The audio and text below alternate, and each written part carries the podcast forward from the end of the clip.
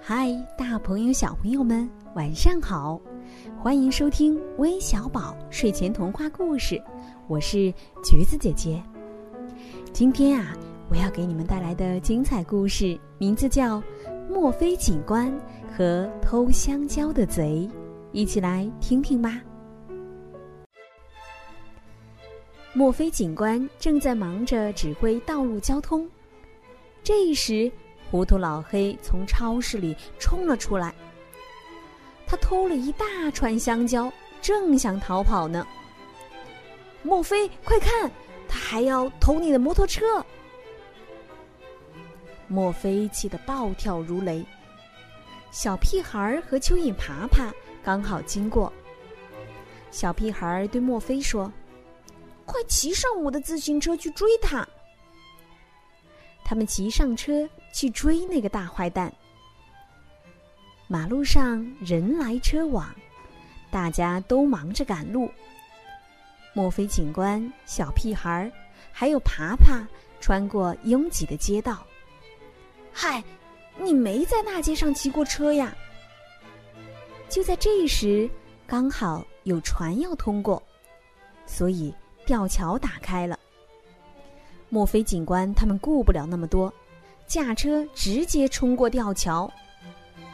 糊涂老黑撞在了消防栓上，被甩进了路边的饭店。墨菲警官对饭店老板路易先生说：“我正在抓一个窃贼，请你帮帮忙。”他们一起把整个饭店找了个遍，却没有找到糊涂老黑。路易先生说。坐下来歇一歇，墨菲警官，我给你们弄点好吃的来。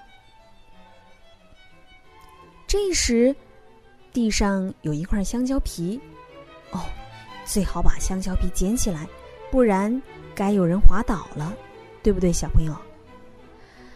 嗯，路易先生给他们端来了一大碗香蕉汤。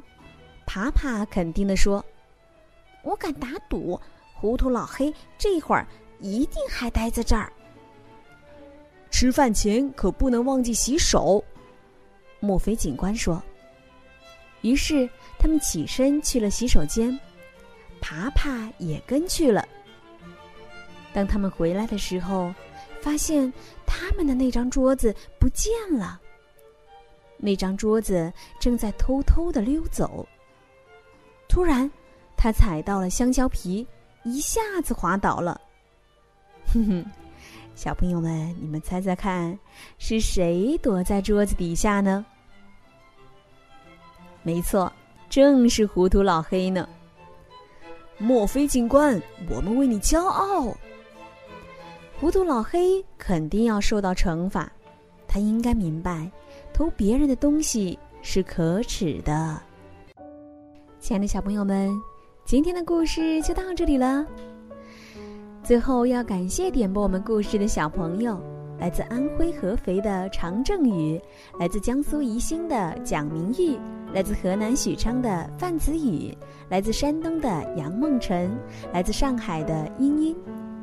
我们明晚再见，晚安。